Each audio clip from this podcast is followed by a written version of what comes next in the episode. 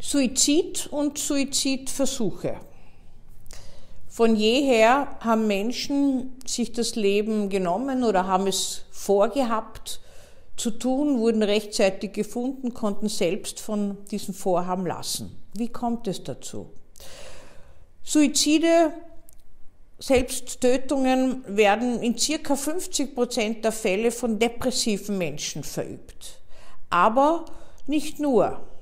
Suizidversuche werden von Menschen verübt, die nicht mehr aus und ein können in einer gewissen Situation, die diese Situation löschen und sich selbst erlösen wollen und dann sich das Leben nehmen wollen. Die häufigste Art in Österreich ist das Erhängen, eine sehr dramatische und tragische Suizidart, weil diejenigen sehr selten rechtzeitig gefunden und rechtzeitig davon abgehalten werden können.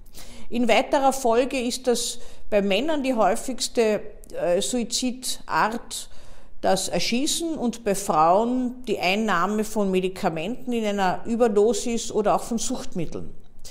Die kleineren Suizidvarianten sind das äh, Pulsadern aufschneiden zum Beispiel oder auch in seltenen Fällen das Einleiten von Abgasen in das Auto und andere Varianten dieser Art, die man dann selbst zusammenbastelt.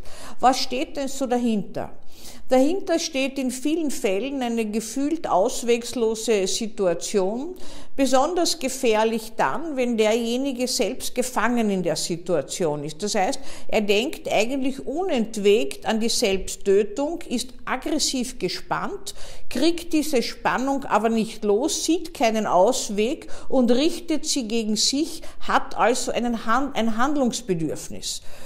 Es ist sehr, sehr schwierig, Menschen, die ganz gezielt einen Selbstmord vorhaben, diese auch abzuhalten, aber es gelingt mit sehr vielen Einrichtungen in Österreich. Vor vielen Jahren hat man die äh, Lebensmüdenfürsorge geschaffen und hat besonders Menschen angesprochen, die in so einer Verfassung und Stimmung waren.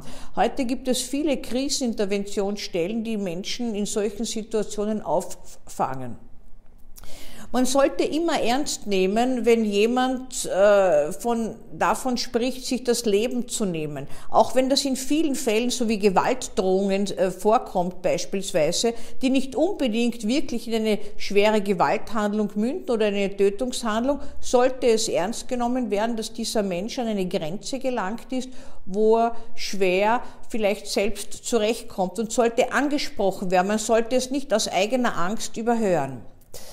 Wenn Menschen an Grenzen kommen und vorhaben, Selbstmord zu begehen, dann ist immer eine große aggressive Spannung in ihnen, auch wenn sie das selbst nicht unbedingt spüren. Diese aggressive Spannung ist nicht mehr kanalisierbar, die kann nicht mehr umgesetzt werden in irgendetwas Konstruktives, es sei denn, man erfährt rechtzeitig Hilfe und diese Hilfe kann sein, dass man über das, was in einem selbst vorgeht, spricht. Ich bin selbst oft befasst mit Patienten nach Suizidversuchen, beispielsweise wenn ein Sprung aus großer Höhe erfolgt ist, also so diese ganz aggressiven äh, Selbstmordversuche, weil ich als Psychiaterin in einem Unfallspital tätig bin und dann gerufen werde. Und wenn das der Fall ist, dann bin ich immer konfrontiert damit, dass diese Menschen nicht nur sich nicht getötet haben, was sie oft bedauern, das gehört auch respektiert, dass sie das bedauern, sondern auch noch zusätzlich Verletzungen aufweisen, beispielsweise eine Lähmung, von der unklar ist, ob sie nicht bleibt. Das heißt, sie sind mit weiteren Herausforderungen konfrontiert. Nach einem Selbstmordversuch weiß man, dass zu 50 Prozent die Gefahr besteht, dass noch einmal ein Selbstmordversuch, und zwar innerhalb des ersten, manchmal auch des zweiten Jahres, erfolgt. Ein Selbstmordversuch ist in manchen Fällen der Versuch, etwas zu beseitigen, was aber nicht gelingt dadurch, auch wenn ein Stückchen Spannung abfließt. Also für alle, die mit Menschen in in, in Berührung kommen, die das Gefühl haben, sie müssten sich das Leben selbst nehmen, um überhaupt dieses Leben erfolgreich noch zu Ende zu bringen, gilt, ansprechen, wenn man dieses Gefühl hat. Es war ja immer in der Psychiatrie ein gewisser Streit, weil die einen meinten, wer sich das Leben nehmen will, der ist krank wohingegen die anderen meinten, es ist ein bisschen Freiheit des Menschen. Und tatsächlich haben ja viele Selbstmordgedanken und erleben das ein als das ein Stückchen Freiheit. Und es gibt ja auch legale Möglichkeiten bei schweren, unheilbaren Leiden, die mit einer großen Beeinträchtigung einhergehen, dass man sich ganz bewusst in eine Institution begibt und das Leben äh, sich nehmen kann. Das ist eine sehr heikle Thematik alles. Also Menschen, die Suizid planen, äh, ob die krank sind oder ob sie nicht krank sind. Das kann man nur im Einzelfall wirklich entscheiden.